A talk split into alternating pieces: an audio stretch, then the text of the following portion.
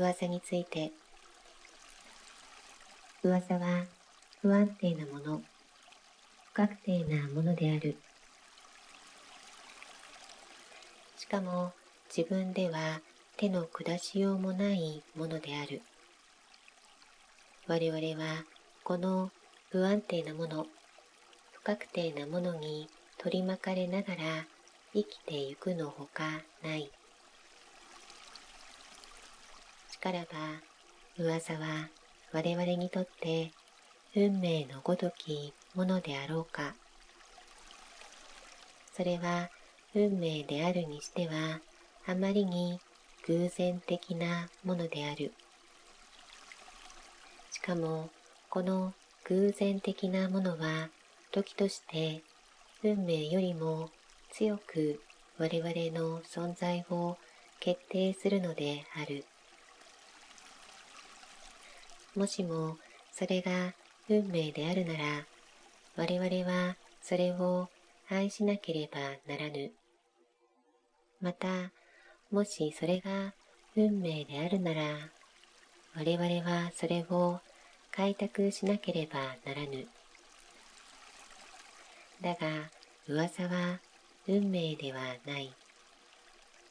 それを運命のごとく愛したり開拓しようとするのは馬鹿げたことである。我々の少しも肯定してはならぬこのものが我々の運命をさえ決定するというのはいかなることであろうか。噂は常に我々の遠くにある。我々はその存在をさえ知らないことが多い。この遠いものが我々にかくも密接に関係してくるのである。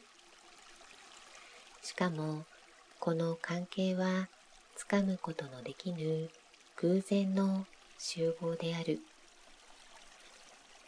我々の存在は無数の目に見えぬ偶然の意図によってどことも知れぬところにつながれている。噂は評判として一つの批評であるというが、その批評にはいかなる基準もなく、もしくは無数の偶然的な基準があり、したがって本来何ら批評でなく、極めて不安定で不確定である。しかもこの不安定で不確定なものが我々の社会的に存在する一つの最も重要な形式なのである。評判を批評のごとく受け取り、これと真面目に退出しようとすることは無駄である。一体誰を相手にしようというのか。相手はどこにもいない。もしくは至るところにいる。しかも我々はこの退出することができないものと絶えず退出させられているのである。